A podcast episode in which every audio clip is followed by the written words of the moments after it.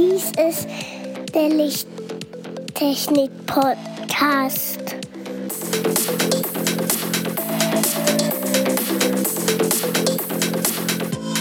Das beste Licht für deinen Bedarf.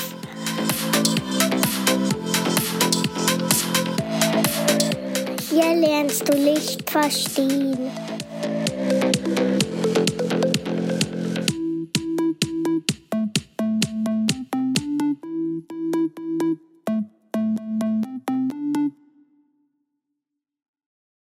Willkommen zum Lichttechnik-Podcast, Folge 26.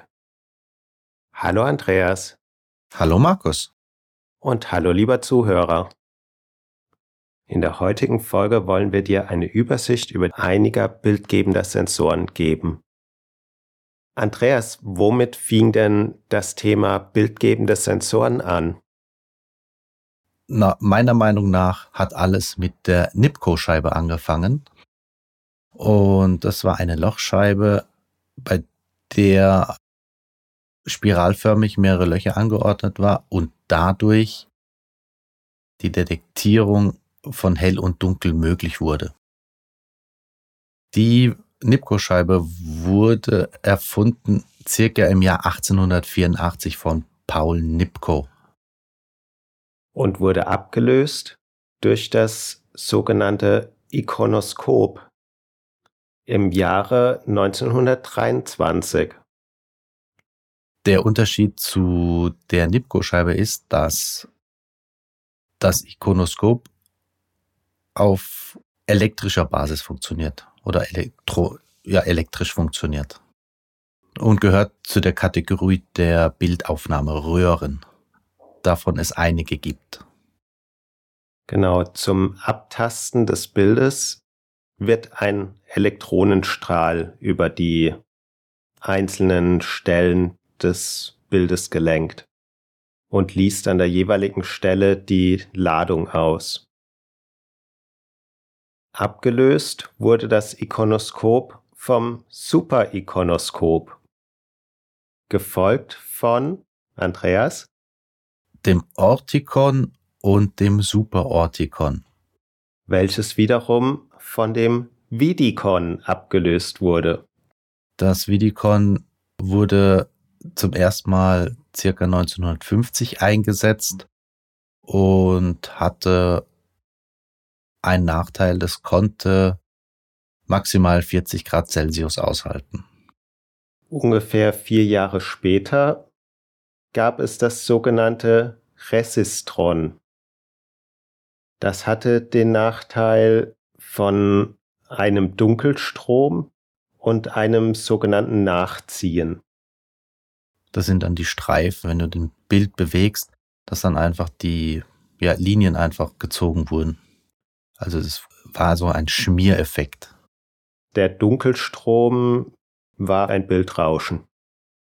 Genau. Und alle diese Bildaufnahmeröhren hatten im Prinzip auch Fackeleffekte. Also wenn, wenn ein heller Lichtpunkt war, hat es immer nachgeleuchtet oder hat so ein bisschen pulsiertes Bild.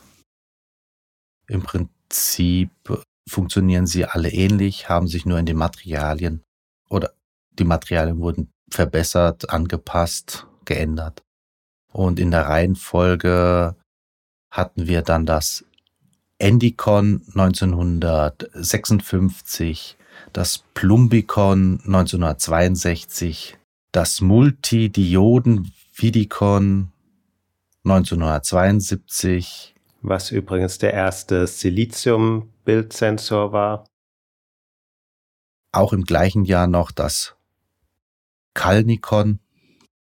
73 gab es dann noch das Satikon und 74 noch das Nuvicon.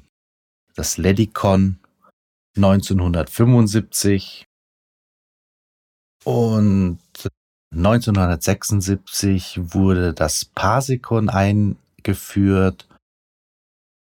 Genau. Dann gibt es natürlich heutzutage vorwiegend Halbleiterbildsensoren. Da ist das erste das sogenannte CCD, das ist ein Charge Coupled Device.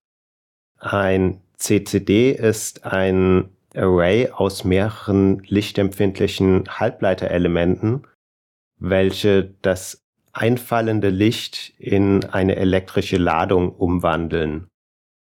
Das Funktionsprinzip ist, dass diese Ladung zunächst an der jeweiligen Stelle des Halbleiters gesammelt wird über die Integrationszeit und anschließend jedes Element einzeln über eine Art Schieberegister ausgelesen wird. Danach wird das Ganze zu einem Bild zusammengesetzt.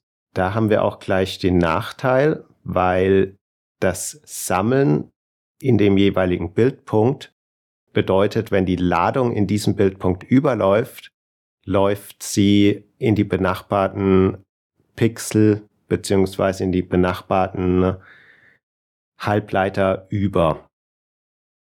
Wenn ich jetzt einen Bildsensor, nicht nur eine Zeile, sondern einen Bildsensor, der in X- und Y-Richtung geht, dann habe ich, wenn ich einen Punkt übersteuere, wie eine Art Fadenkreuz von diesem Bildpunkt aus, wo dann alle umliegenden Sensoren auch übersteuert sind.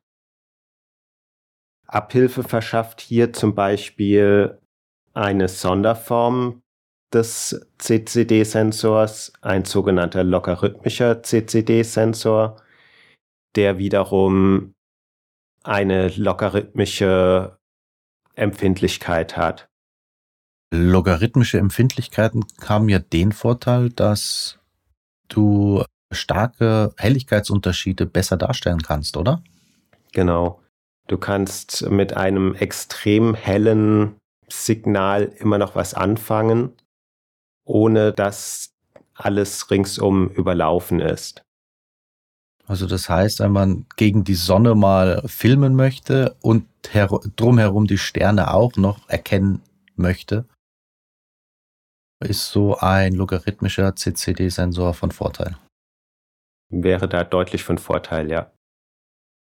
Dann braucht man nämlich nicht die Sonne abdecken, was sehr oft gemacht wird, um eventuell die Nachbarsterne zu erkennen oder auch, wenn man auf der Erde bleibt, helle Lichtquellen und im Hintergrund auch noch irgendwas erkennen möchte.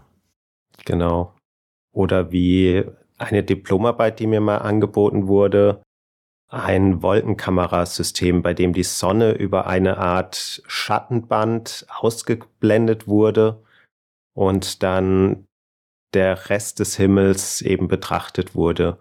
Durch dieses Sonnenband war immer ein Riesenbereich des Himmels verdeckt und man konnte eben nicht sehen, ob es in diesem Bereich Wolken gab oder eben keine Wolken gab. Der zweite Nachteil war, dieses Sonnenband war über eine Kunststoffkuppel über der Kamera platziert. Also das Ganze war so aufgebaut, die Kamera war in den Himmel gerichtet mit einem Weitwinkelobjektiv. Über das Ganze war eine Kuppel, eine Halbkugel mit einem breiten Streifen, der einfach nur Schatten gegeben hat, der die Sonne entsprechend ausgeblendet hat. Diese Kuppel war auf einer Art Uhrwerk platziert, die einfach über den Tag über sich gedreht hat und damit mit der Sonne folgen sollte. Das Problem war, dass es immer wieder weggelaufen, dann war nicht nur der Riesenbereich der dunklen Stelle von dem Sonnenband, sondern es war auch noch die Sonne, die auf den Sensor geschienen hat und damit noch zwei weitere Linien im Bild erzeugt hat und damit den auswertbaren Bereich des Himmels deutlich eingeschränkt hat. Eine Abhilfe wäre hier entweder ein logarithmischer CCD gewesen, was allerdings auch ein sehr hoher Kostenfaktor ist, oder eine andere günstige Alternative wäre der nächste Bildsensor. Das wäre der CMOS-Sensor, der Complementary Metal Oxide Semiconductor. So ein CMOS-Sensor unterscheidet sich von einem CCD-Sensor, dass hier keine Ladung im jeweiligen einzelnen Element gesammelt wird und dann ausgelesen, sondern hier wird direkt in eine Spannung umgewandelt und dann ausgelesen. Der Vorteil, es ist kein Überlaufen der Pixel bei Übersteuerung, also wenn der Sensor einfach zu hell angesteuert wird. Dieses nennt man ja auch Blooming. Der CMOS-Sensor unterscheidet sich in zwei Gruppen. Das ist einmal die APS-Variante, der Aktiv-Pixel-Sensor und die PPS-Variante, Passiv-Pixel-Sensor. Zur heutigen Zeit gibt es, glaube ich, überwiegend nur noch CMOS-Sensoren auf dem Kameramarkt, da sie einfach die besten Eigenschaften liefern. Und die beiden genannten Sensortypen unterscheiden keine Farben an sich, sondern sind im Aufbau für ein Kamerasystem in der Regel immer mit Farbfiltern versehen. Da gibt es die Möglichkeit von drei Sensorsystemen, wo einfach drei einzelne Bildsensoren sind. Jeder Bildsensor mit einem Farbfilter versehen ist.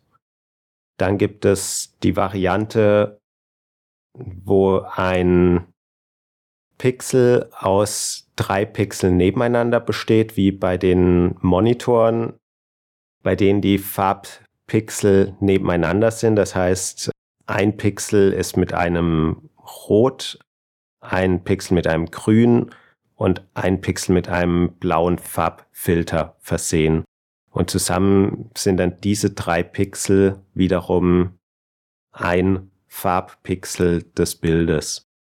Teilweise wird auch noch ein weiteres, ein viertes Pixel hinzugenommen für die Helligkeit. Der bekannteste Aufbau von solchen Farbpixeln hat man auch schon unter Bayer-Sensor gehört. Bei dem Bayer-Sensor sind doppelt so viele Grün Pixel wie blau oder rot. Also der Bayer-Sensor ist so aufgebaut, dass die Hälfte aller Pixel grün sind und ein Viertel jeweils rot, ein Viertel blau, einfach um die Empfindlichkeit des menschlichen Auges nachzustellen. Eine andere Alternative wäre zum Beispiel auch eine rotierende Filterscheibe vor einem Sensor. Dieses Thema haben wir ja auch schon bei den bildgebenden Techniken gehabt, also beim Projektoren und Beamern. Da könnt ihr auch gerne nochmal reinhören und euch die Folge mit den bildgebenden Projektoren anhören. Dann gibt es noch andere Sensortypen, zum Beispiel das Mikrobolometer Array das Pyroelectrical Array und das Focal Plane Array. Diese drei Typen finden vorwiegend Anwendung für Wärmebildkameras. Dazu wird es aber eine eigene Folge geben. Danke dir, Markus, für diese wieder interessante Folge. Einiges wusste ich noch nicht darüber aber wir sind ja immer dabei, etwas Neues zu lernen.